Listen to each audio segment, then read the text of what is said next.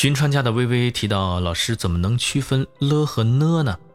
好，了和呢都是需要用到舌头的，用到的都是舌尖的位置。发了的时候，这个气流啊是从舌头两侧出来的。我们在发了的时候，就可以把舌尖调整的轻巧一些。它在和这个硬腭触碰的时候，不要接触的面儿太大。而且这个时候呢，舌头是稍微的往上往上翘。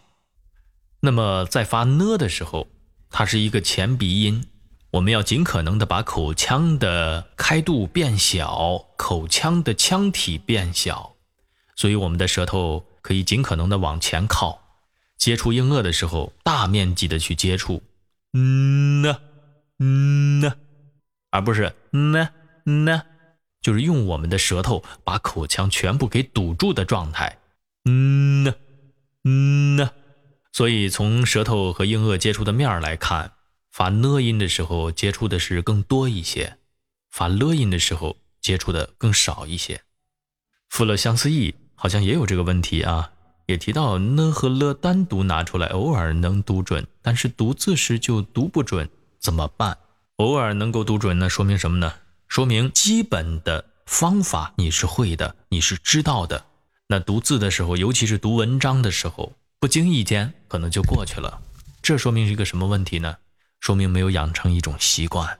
有一个词叫熟能生巧，而且还有一点就是发了音的时候，口腔呢是通气的，鼻腔共鸣非常非常小。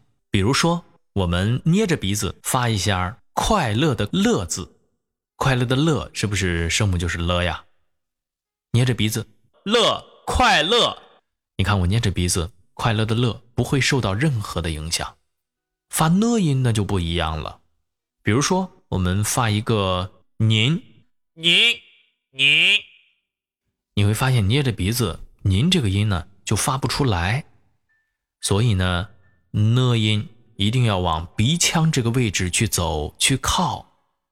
尽可能的要往上，往鼻子那儿，嗯呢，嗯呢，每天练一练鼻腔的哼鸣，嗯嗯呢，嗯呢，找一找那个鼻音的状态。